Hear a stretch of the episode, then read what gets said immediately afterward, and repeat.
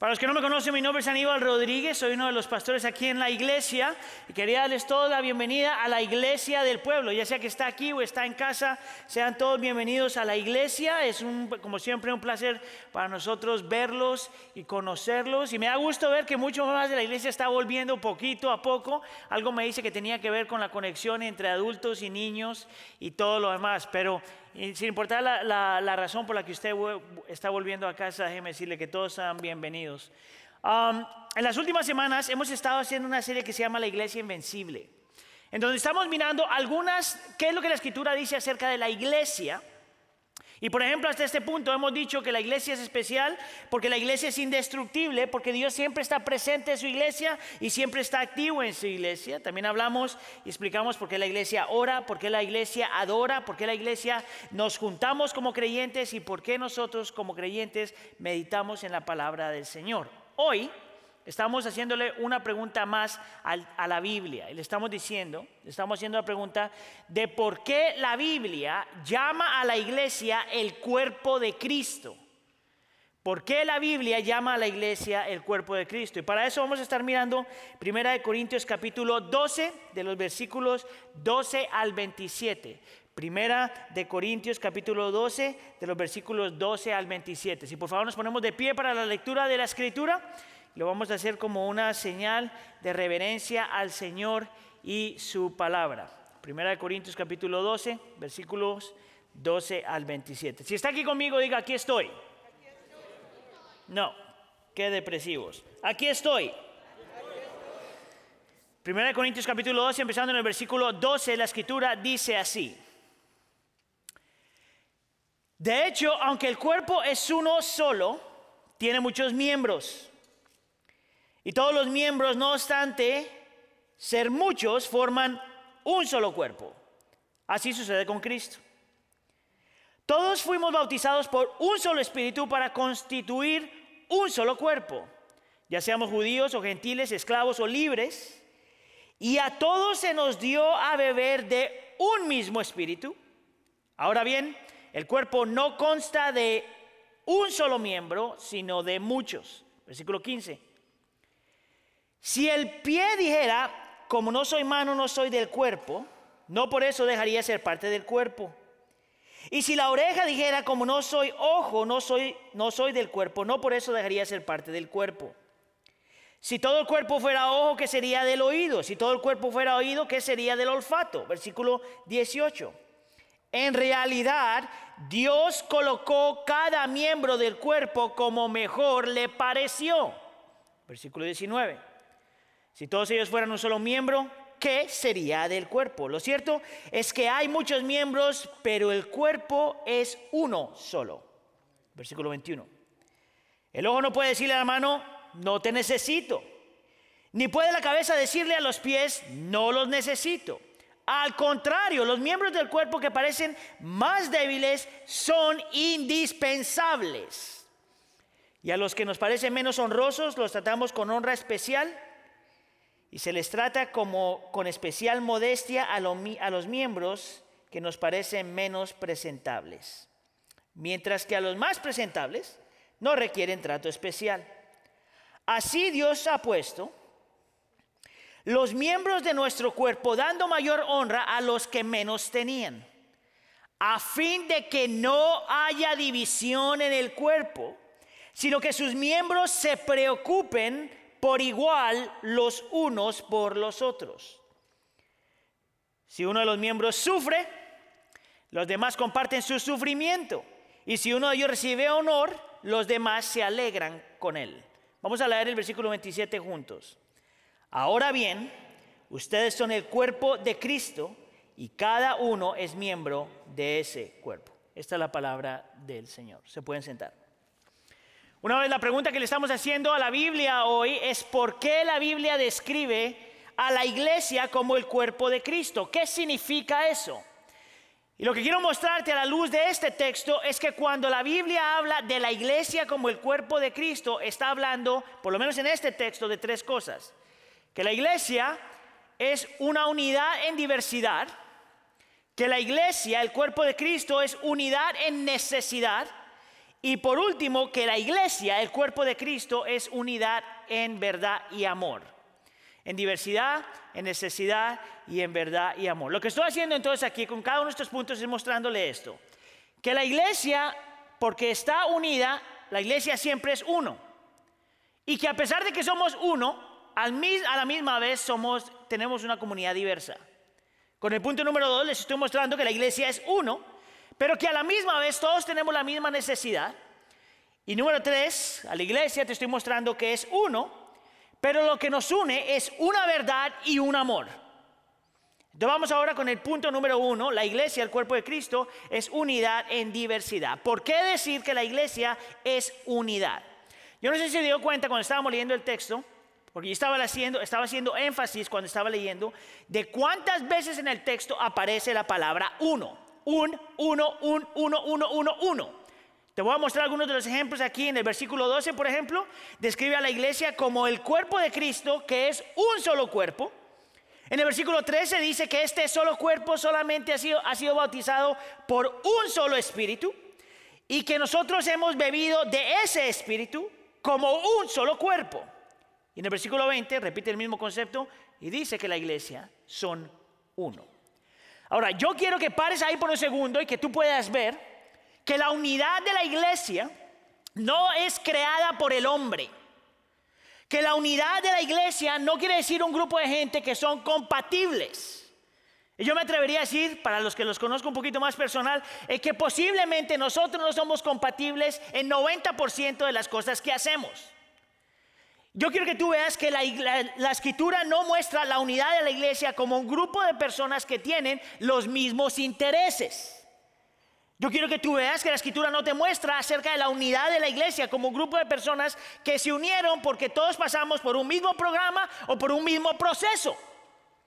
Yo quiero que tú veas que la escritura no muestra la unidad de la iglesia como un grupo de personas que se ven de, la misma forma, que comen lo mismo, que huelen igual, que hacen las mismas cosas. Yo quiero que tú veas que la escritura muestra que la unidad de la iglesia depende de algo que Dios hizo sobrenaturalmente.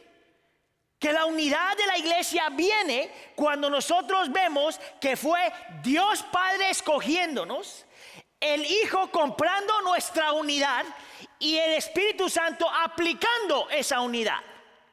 Yo quiero que tú veas que la unidad de la iglesia no es algo superficial y no tiene nada que ver con que nosotros tenemos los mismos gustos. La unidad de la iglesia fue iniciada por el Padre, ejecutada por el Hijo y aplicada por el Espíritu Santo. Por eso se llama el cuerpo de Cristo y dice que fuimos bautizados en el Espíritu. Interesantemente que la palabra bautizados ahí es como cuando algo se inunda.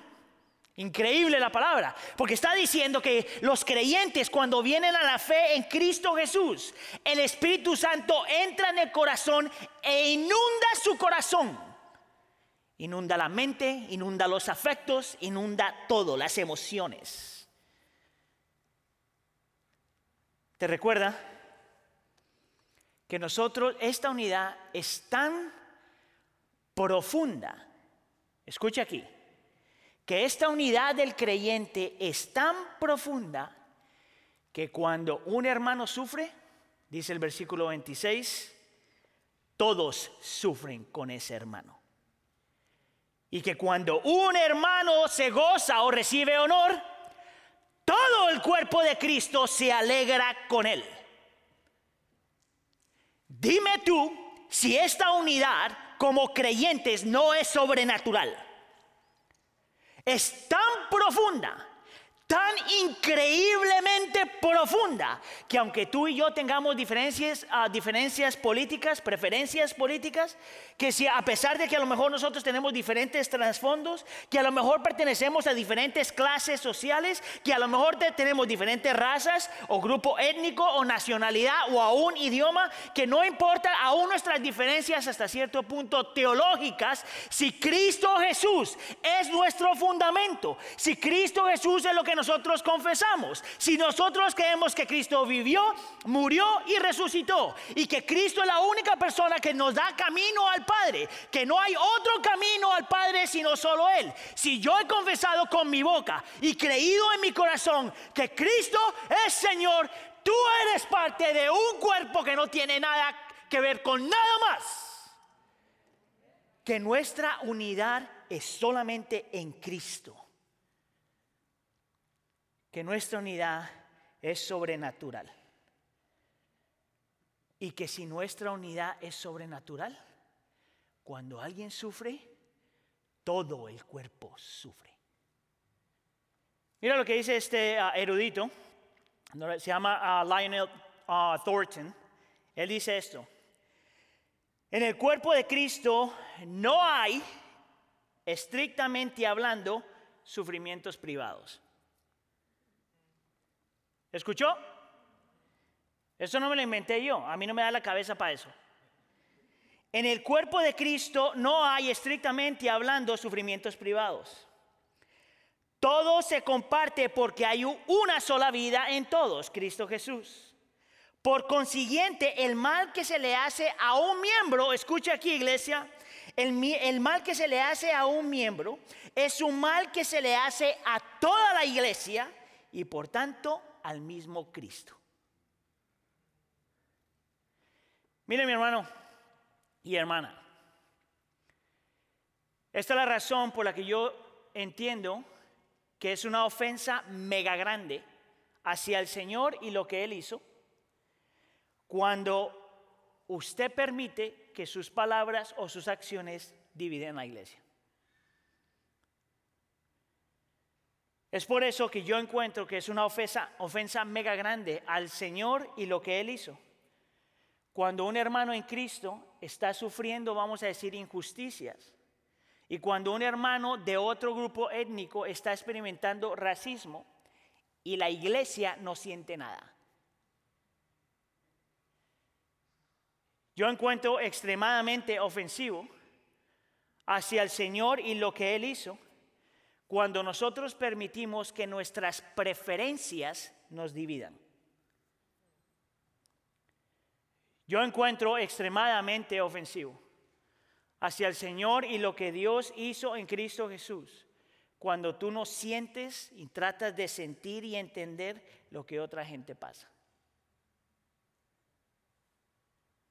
Porque eso no es una evidencia de lo que significa ser el cuerpo de Cristo.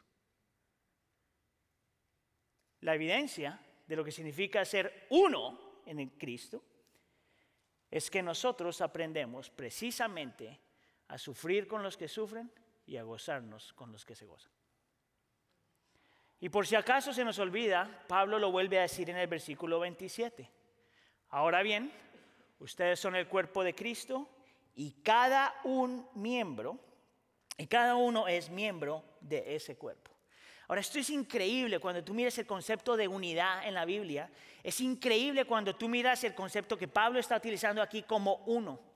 Porque Pablo está utilizando un mismo concepto, en realidad está utilizando una misma frase que él utilizó en Efesios capítulo 5. Y en Efesios capítulo 5 él está utilizando una misma frase, un mismo concepto que, él utiliza, que la Biblia utiliza en Génesis capítulo 2, 24. ¿Tú sabes de qué estoy hablando yo?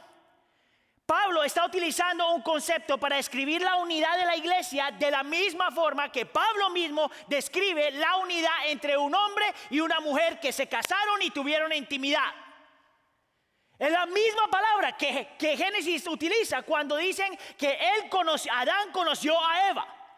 Es una unidad sobrenatural, es una unidad no solo física, pero espiritual. Pablo tiene la osadía de utilizar el mismo concepto, aunque es una unión diferente, el mismo concepto para hablar de la unidad de la iglesia. El mismo concepto. Te digo por qué. Porque la unidad entre un hombre y una mujer casados es una unidad de pacto. Y la unidad en la iglesia es una unidad de pacto. Es por eso, mis hermanos, que yo todavía creo en la membresía. Porque me parece que la escritura lo hace claro que cuando usted es parte de una iglesia se hace miembro, es una unidad de pacto. Esto es lo que nosotros estamos diciendo cuando decimos que somos uno en Cristo Jesús. Yo te pertenezco a ti, tú me perteneces a mí, nosotros le pertenecemos a Cristo. ¿No te parece a ti que nuestra unidad no es superficial? ¿No te parece a ti que nuestra unidad sobrepasa cualquier otra cosa? ¿No te parece a ti que a lo mejor, a lo mejor es la razón por la que nosotros tenemos que tener cuidado cuando causamos división o cuando no protegemos la unidad de la iglesia? Porque es tan importante, aunque es diferente, como una unidad entre un hombre y una mujer, que han unido sus vidas y sus cuerpos frente al Señor. Yo quisiera argumentar que esta cuestión de la unidad en la iglesia y de que la iglesia trae gente de diferentes, de diferentes trasfondos y diferentes preferencias y diferentes cosas y se unen. Yo quisiera argumentar que esta es la razón por la que la iglesia en el primer siglo fue una iglesia tan efectiva. Mire, lo único que usted tiene que hacer es mirar el libro de Hechos capítulo 2, pero la historia te lo va a mostrar. En Hechos capítulo 2 tú te encuentras la primera, una de las primeras iglesias en el Nuevo Testamento y era una iglesia fantástica, era una iglesia que se juntaban en el templo y se juntaban en las casas, era una iglesia que se juntaban a comer y, a partir el pan, era una iglesia que se, se, juntaba para tener todas las cosas en común, era una iglesia que servía a los demás con todo lo que tenía y la escritura dice, el Señor iba añadiendo a la iglesia. Esto es lo increíble, es que esa iglesia nadie le tuvo que decir, ¿saben qué hermanos vivan en comunidad? Nadie les tuvo que decir, ¿sabes qué? Tú necesitas estar rodeado de otros creyentes. Nadie le tuvo que decir, pase por este programa, sé parte del grupo vida, por favor, sé parte de un grupo ah, para estudiar la Biblia. Nada de eso. Este grupo de creyentes nadie los podía frenar porque tanto era el deseo de pasar tiempo con otros creyentes que nadie los podía frenar.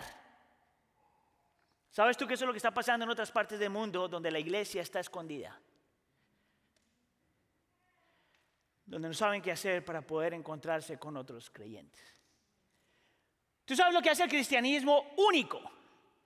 Y no estoy exagerando, lo que hace al cristianismo único es que por la obra del Espíritu Santo y por la obra redentora de Cristo Jesús en la cruz del Calvario, gente que no tiene nada que ver se vuelven un solo cuerpo. Mira, yo no soy el único que dice eso, obviamente. Hay un maestro de historia que trabaja en Yale University. Ah, se llama Lamin Saneh, nombre para que le ponga a sus hijos. Mira lo que él dice acerca de la historia de la iglesia en el primer siglo. Una razón principal del éxito del cristianismo se encuentra en su absoluta inclusión, que podían recibir a gente. Más que cualquier otra de sus religiones eh, que los competían, atrajo a todas las razas y clases. El cristianismo atrajo a judíos, a gentiles, africanos y bárbaros. El cristianismo atrajo a los humildes y sin educación. Y al mismo tiempo el cristianismo también desarrolló una filosofía que convirtió a algunos, que convirtió a algunas de las mentes más grandes en la sociedad. El cristianismo también era para ambos sexos y las mujeres participaban activamente en el trabajo, mientras que dos de sus principales eh, religiones que competían con el cristianismo eran casi exclusivamente para hombres. Escucha aquí, no existía otra religión que abarcara todo grupo y todo estrato de la sociedad. No hay otra religión, por decirlo de esa forma. No hay otra filosofía. No hay otra organización. No hay otro grupo de personas que provea lo que el cristianismo provee. Tú sabes que algunos de los argumentos que la gente da en contra del cristianismo y en contra de la religión es que dicen, la religión y el cristianismo es para aquellos que tienen esa personalidad. Pero eso no es lo que te muestra el texto. Y eso no es lo que te muestra la escritura. Y eso no es lo que te muestra la historia. Que no es cuestión de personalidad, es que el Señor cuando escoge une. Hay otra gente que dice, no, no, esta cuestión del cristianismo y la religión no tiene que ver con personalidad, tiene que ver con cultura y la forma en que tú creciste. Entonces, si eres latino, seguramente vas a ser católico.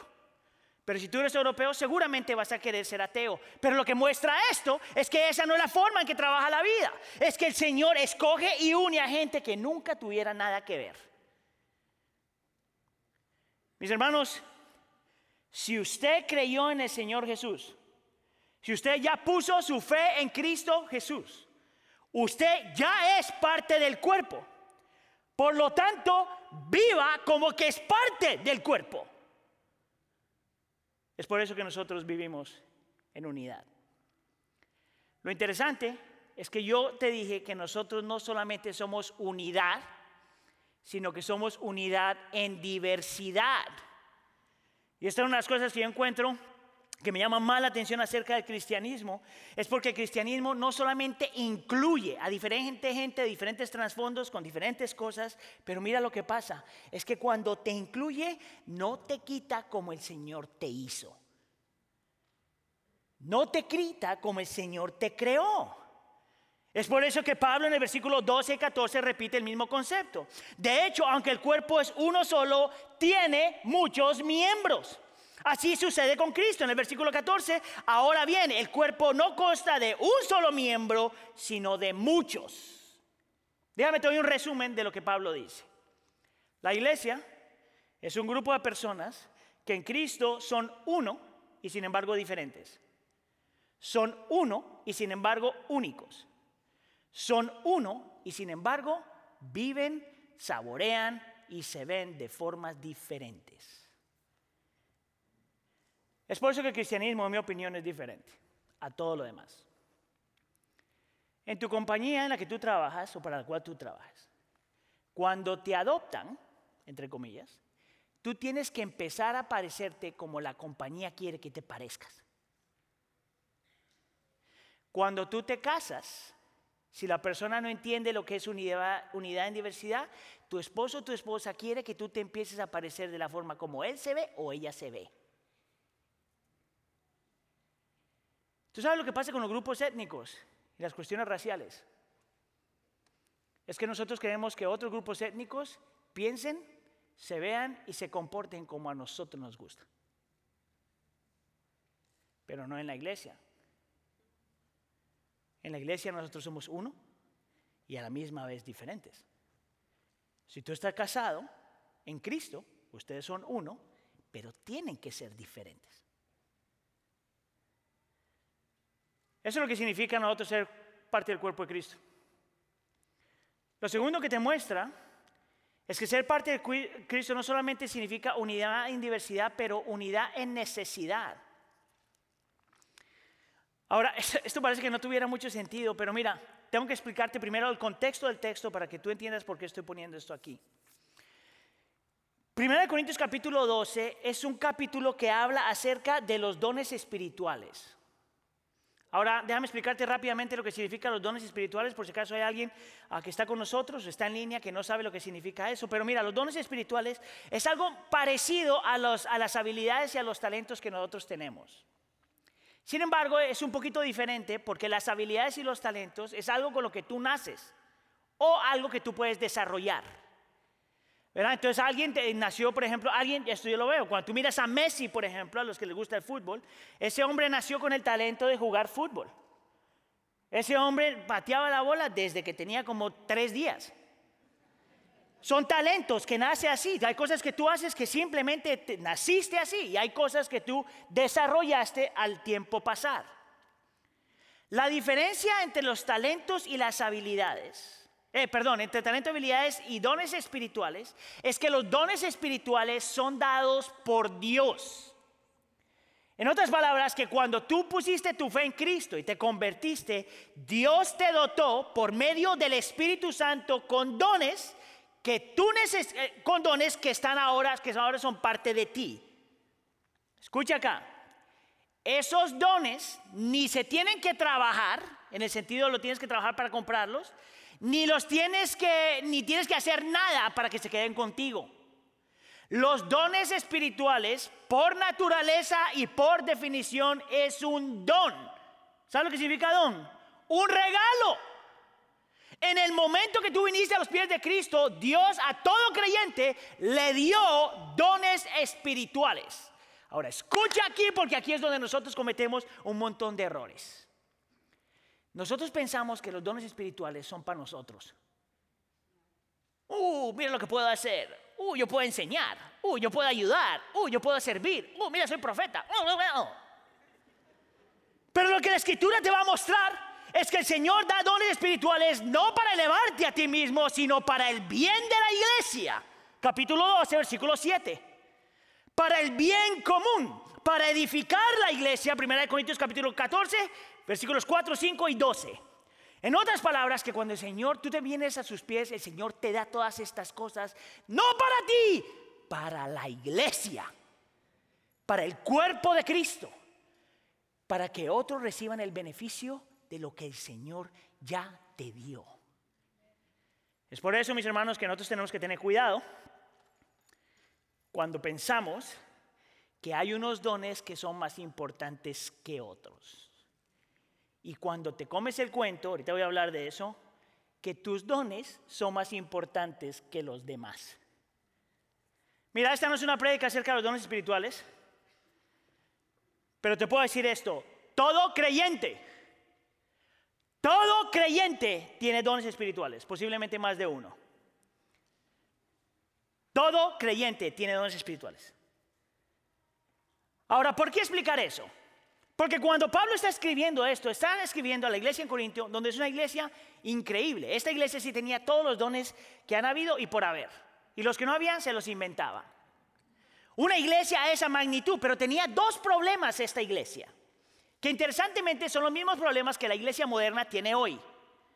El, problema número uno es que había un grupo de creyentes que aunque sabían que eran creyentes y que el Señor les había dado, ellos sentían que no pertenecían a nada. Y porque sentían que no pertenecían a nada, entonces sentían que sus dones no servían para nada. Ese era el número uno, el problema número uno. El problema número dos para esta iglesia es que habían otros creyentes que pensaban que tenían todos los dones que eran superiores, por lo tanto asumían que no necesitaban los dones de los demás. Note aquí, por un lado hay un grupo de personas que se creía inferior y por este lado hay un grupo de personas que se creía superior. Y Pablo y Pedro y Pablo va a arreglar este problema rápidamente. Interesante que esa es la misma lucha que nosotros tenemos hoy, donde algunos de ustedes piensan que no pertenecen y que sus dones no cuentan.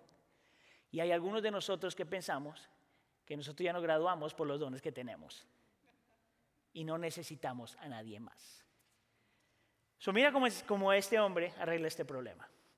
Para aquellos que piensan que no pertenecen, y que tus dones no sirven, mira lo que Pablo dice.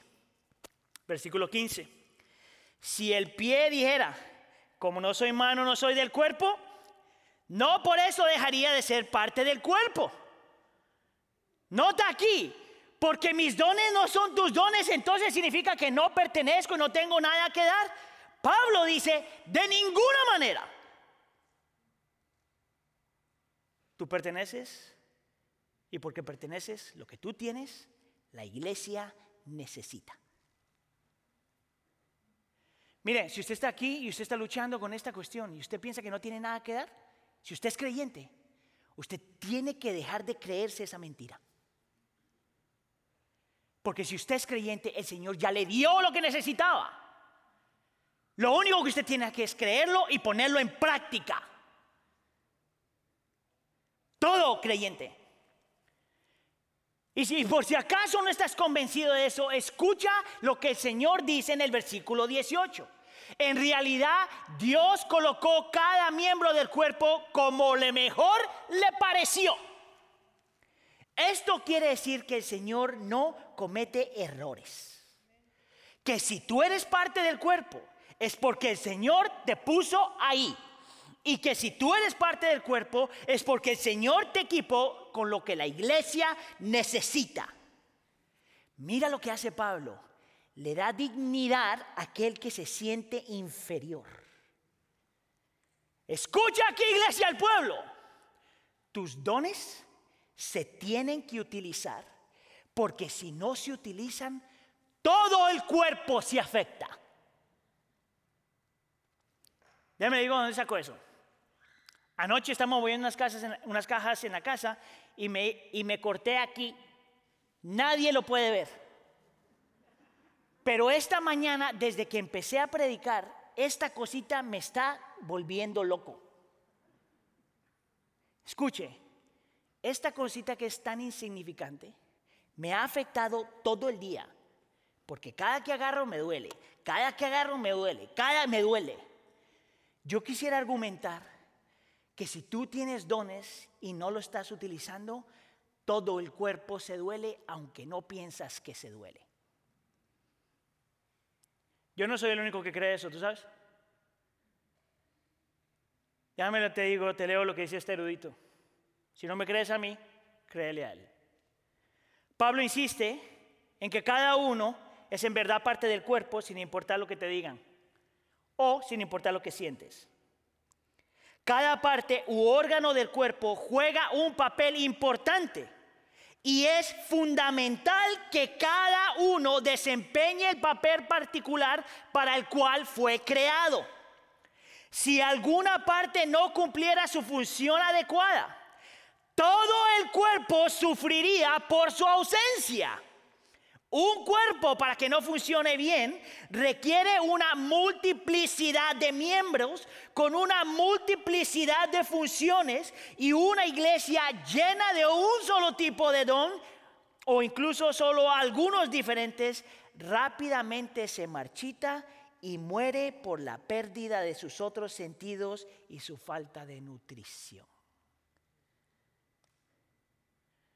Si tú crees que el Señor te escogió, te trajo a Él. Por la obra del Espíritu Santo te transformó. Por la obra de Cristo Jesús en la cruz de Calvario te rescató.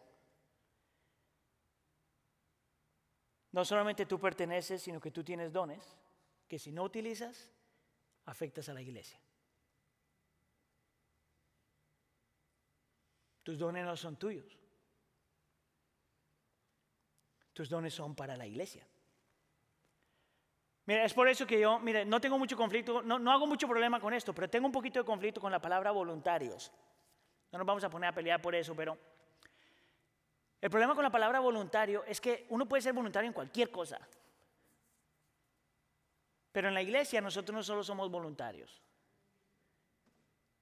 somos compañeros en el ministerio. Entonces, si tú eres parte de la escuela dominical, tú eres compañero del ministerio.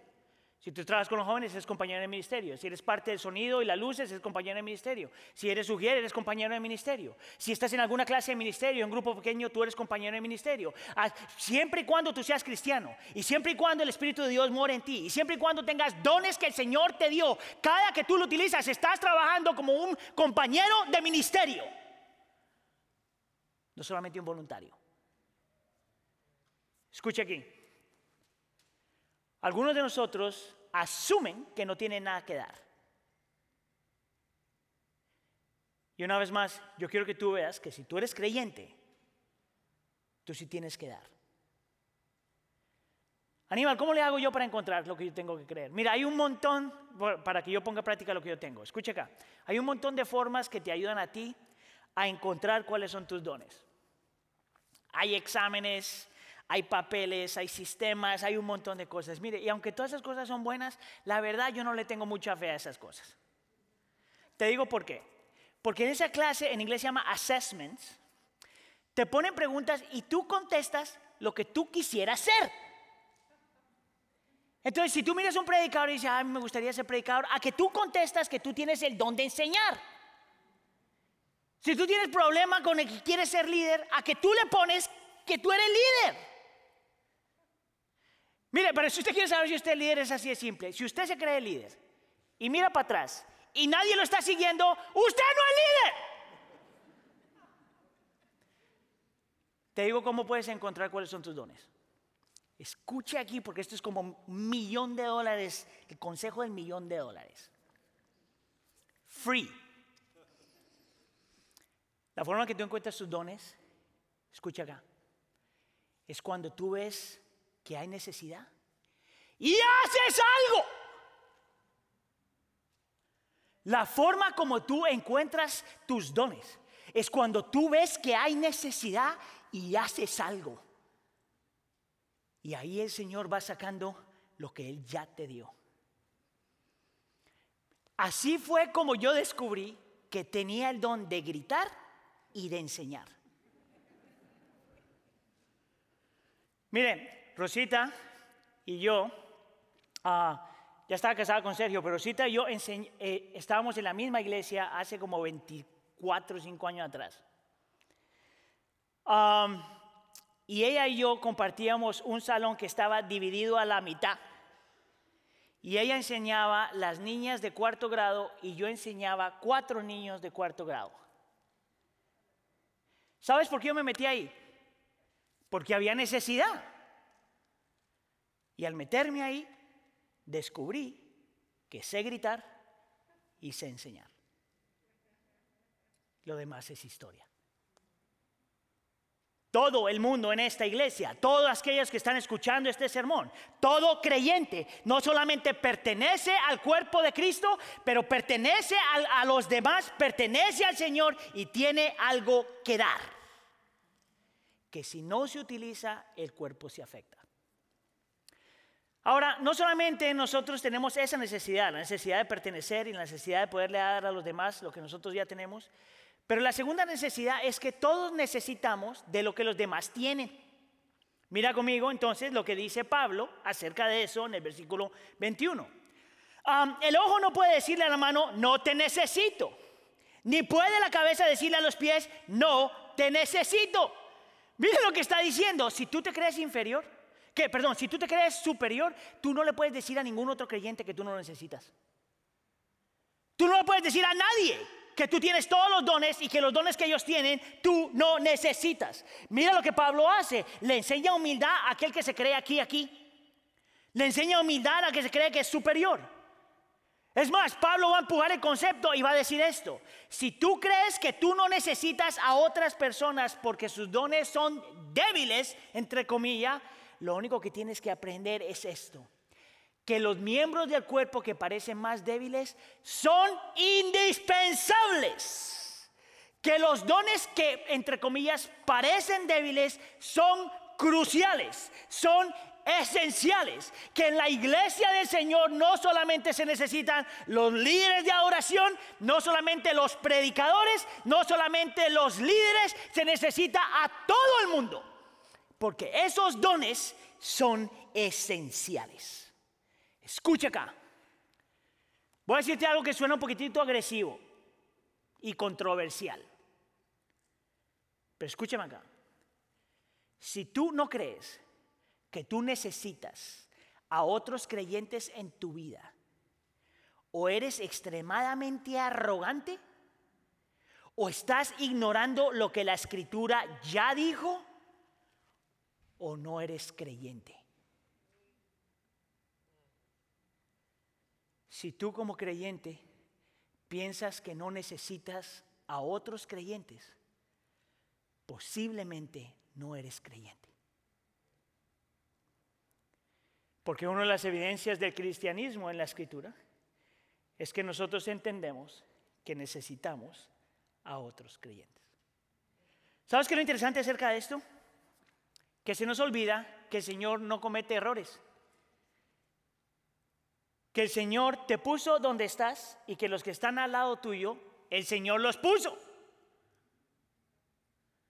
Que el Señor no comete errores. Pero que el Señor te puso donde tú estás, con la gente que tú estás, y Él, por una razón, lo interesante acerca de esto es que esta cuestión de ser parte de una comunidad y conocer a otra gente, eso no es solamente acerca del cristianismo, tú sabes, la cultura moderna habla de eso, la cultura moderna está hablando de que necesitamos comunidad y necesitamos amarnos los unos a los otros. Interesante porque yo estaba escuchando, estaba leyendo esta semana acerca de una congregación en London que se llama The Sunday Assembly, la, la congregación de los domingos, y tienen 45 diferentes lugares, una multi-church. Interesante acerca de esa comunidad, esa congregación que son ateos. Quieren lo que el cristianismo da sin el Dios del cristianismo. Y ellos tienen estos valores. Y estaba chequeando el website de ellos y dice, ellos quieren una vida mejor, quieren aprender a ayudar con frecuencia, no quieren ninguna doctrina, que de por sí es irónico porque cuando tú dices que tú no necesitas doctrina, esa es tu doctrina. No creen en la deidad, que eso también es irónico, porque tú dices que no crees en Dios porque tú crees que tú eres tu Dios. Creen en la libertad del individuo, del individuo y quieren ser radicalmente inclusivo. ¿Tú sabes cuál es el problema con esa filosofía? Que su propia doctrina y su estilo de vida no les permite vivir eso. ¿Tú sabes por qué? Porque en el ateísmo lo que manda es el yo. Es la libertad del individuo. Es mi felicidad. Es como yo me defino, es como yo me expreso. ¿Cómo tú puedes servir y amar a otro si la persona más importante en tu vida eres tú? Y lo que el cristianismo ofrece es algo donde lo más importante en tu vida es primero Dios y luego el otro. Amarás al Señor, tu Dios, con todo tu corazón, tu alma y tus fuerzas. Y a tu prójimo como a ti mismo. Tú te quedaste por fuera. La bendición es cuando estás rodeado de otros hermanos que te aman a ti de esa forma. La iglesia es acerca del cuerpo de Cristo, unidad y diversidad. La iglesia es el, cuerpo de Cristo donde nosotros estamos unidos también en necesidad. Y por último, la iglesia es el cuerpo de Cristo, una unidad que, que depende de dos cosas, de la verdad y el amor. Escucha aquí, yo no sé si usted se dio cuenta qué tan teocéntrica, qué tan teocéntrico este texto es. Qué tan centrado en Dios el texto es. Por ejemplo, llama a la iglesia el cuerpo de Cristo. Y dice que los creyentes se vuelven cristianos por la obra de un espíritu. Y dice que la razón por la que venimos juntos es porque Dios nos pone juntos. Y nos dice que la razón por la que tenemos dones es porque Dios nos dio los dones espirituales viniendo del Espíritu Santo. ¿Tú sabes cuál es el problema con la iglesia? ¿Tú sabes por qué es que nosotros nos dividimos? Porque pensamos que la iglesia se acerca de nosotros. Cuando la verdad es que la iglesia es acerca de Él. ¿Tú sabes por qué la gente se cambia de iglesia a iglesia cada rato? Porque piensan que la iglesia se acerca de lo que me gusta y mis preferencias y mi comodidad y todo lo demás. la iglesia no es acerca de ti, la iglesia no es acerca de mí, es acerca de Él. Y cuando nosotros lo adoramos a Él, no necesitamos todo lo demás. Esa es la verdad que une al creyente, ¿tú sabes?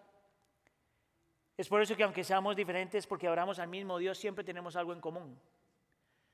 Yo he utilizado esto varias veces, pero para mí Ah, que estoy trabajando en los dos mundos, el mundo en español y el mundo en inglés, a mí lo que me une a los dos grupos siempre es que oramos al mismo Dios.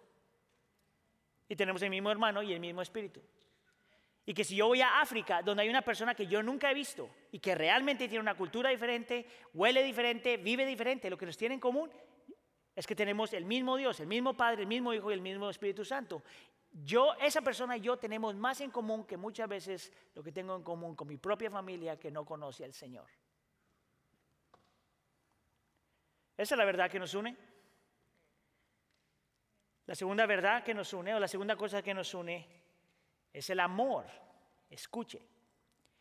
No necesariamente el amor del uno para el otro, aunque eso debe estar ahí, sino el amor de Dios hacia nosotros. ¿De dónde sale eso? Hay una parte en 1 Corintios capítulo 10 que utiliza la misma frase que hemos estado mirando, un solo cuerpo. Primera de Corintios capítulo 10, versículo 17. Dice, hay un, solo, hay un solo pan del cual todos participamos, por eso, aunque somos muchos, formamos un solo cuerpo. ¿Tú sabes de qué está hablando eso, verdad? De la Santa Cena. Y te voy a una explicación rápida de significa eso. Mira, en la Santa Cena, la razón por la que los cristianos participan en la Santa Cena es precisamente porque somos un solo cuerpo. Pero el texto te está explicando que la razón por la que somos un solo cuerpo es porque Cristo Jesús entregó su cuerpo para que nosotros seamos parte de su cuerpo. El texto te está diciendo que la única razón para que un creyente se vuelva parte del cuerpo de Cristo es porque tenemos un Dios que ama tan radicalmente, tan sacrificialmente que estuvo dispuesto a entregar su vida para que nosotros seamos uno. ¿Tú sabes lo que nos une? Que tú y yo tenemos el mismo Dios que nos amó radicalmente en Cristo Jesús. que tú y yo tenemos el mismo Salvador que vivió la vida que nadie ha vivido, murió la muerte que nos merecíamos y resucitó para darnos lo que no nos merecíamos. ¿Sabías tú que parte de la razón por la que nosotros necesitamos celebrar la Santa Cena? No solamente para recordar lo que Cristo Jesús hizo a favor de nosotros, sino para que nosotros constantemente estemos recordando el amor de Cristo, el amor de Dios en Cristo hacia nosotros. Y que a la misma vez podamos decir, es por eso que somos familia.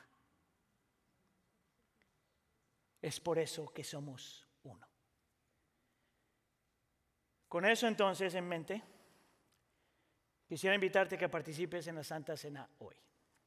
Para todos que están en casa, por favor tomen sus elementos y prepárense. Una de las cosas que la escritura nos llama, y lo voy a encaminar, entonces no se preocupe, solo escúcheme aquí, yo lo voy a encaminar durante todo el proceso, nomás alístese. Una de las cosas que el Señor nos llama a nosotros a hacer antes de participar es, uno, a examinar nuestro corazón, y dos, examinar si realmente ya hemos puesto nuestra fe en Cristo. Entonces, escucha, si tú eres creyente, esto es para ti, para que tú participes. Si tú no estás seguro de tu relación con el Señor todavía, yo te animaría o te invitaría a que no participes en esta vez, porque esto es para aquellos que han puesto su fe en Cristo Jesús ya. A lo mejor el Señor te está llamando a entregar tu vida a Él y una vez que lo haces puedes participar. Pero si tú eres creyente, tú estás llamado realmente yo digo, a chequear tu corazón. Y yo quisiera hacerte unas preguntas para que tú puedas examinar dónde tú estás. Pregunta número uno. ¿Está Dios realmente en el centro de tu vida? Pregunta número dos. ¿Aprecias y abrazas la iglesia como algo que es unidad en diversidad? Pregunta número tres. ¿Estás utilizando tus dones para edificar el cuerpo de Cristo. Número cuatro, estás tú recibiendo los dones de los demás. Te vamos a dar unos segundos ahí en la intimidad de tu corazón con el Señor. Y si necesitas entregarlo al Señor, algo al Señor, por favor, hazlo. Quédese ahí un segundo.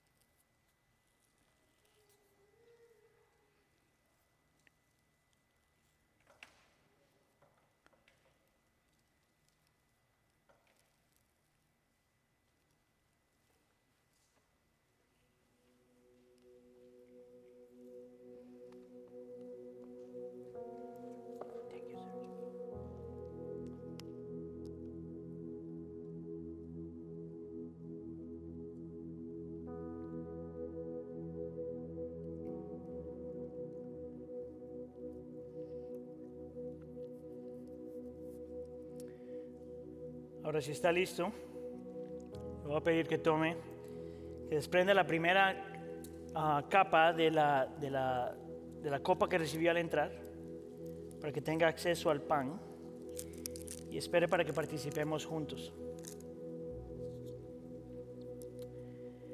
La escritura dice que el Señor Jesús en la noche que fue traicionado, Él tomó el pan y después de dar gracias lo partió y dijo, este pan es mi cuerpo que por ustedes fue entregado. Hagan esto en memoria de mí. Podemos participar.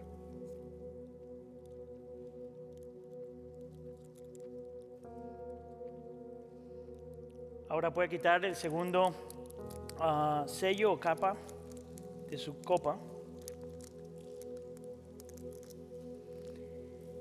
Y la escritura dice que de la misma forma, de la misma manera, después de haber cenado, el Señor Jesús tomó la copa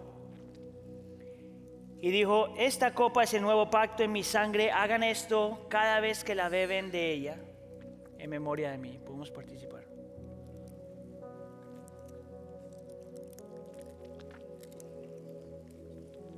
Señor, te damos gracias. Te damos gracias, Señor, porque la cena nos recuerda de tu amor inmerecido. Te damos gracias, Señor, porque la cena nos recuerda que la única razón por la que somos parte del cuerpo de Cristo es solamente por tu gracia. Porque tú entregaste tu cuerpo y derramaste tu sangre para que nosotros fuéramos redimidos, santificados, justificados, aceptados, salvados. Te damos gracias, Señor, porque nuestra unión con, el cuerpo no es una unión ah, superficial, pero espiritual. Te damos gracias, Señor, porque recordamos hoy que nosotros no solamente nos te pertenecemos a ti por la obra de Cristo Jesús en la cruz del Calvario, sino que nos pertenecemos los unos a los otros. Y que mis dones son para el bien de la iglesia y que los dones de la iglesia son para mi bien.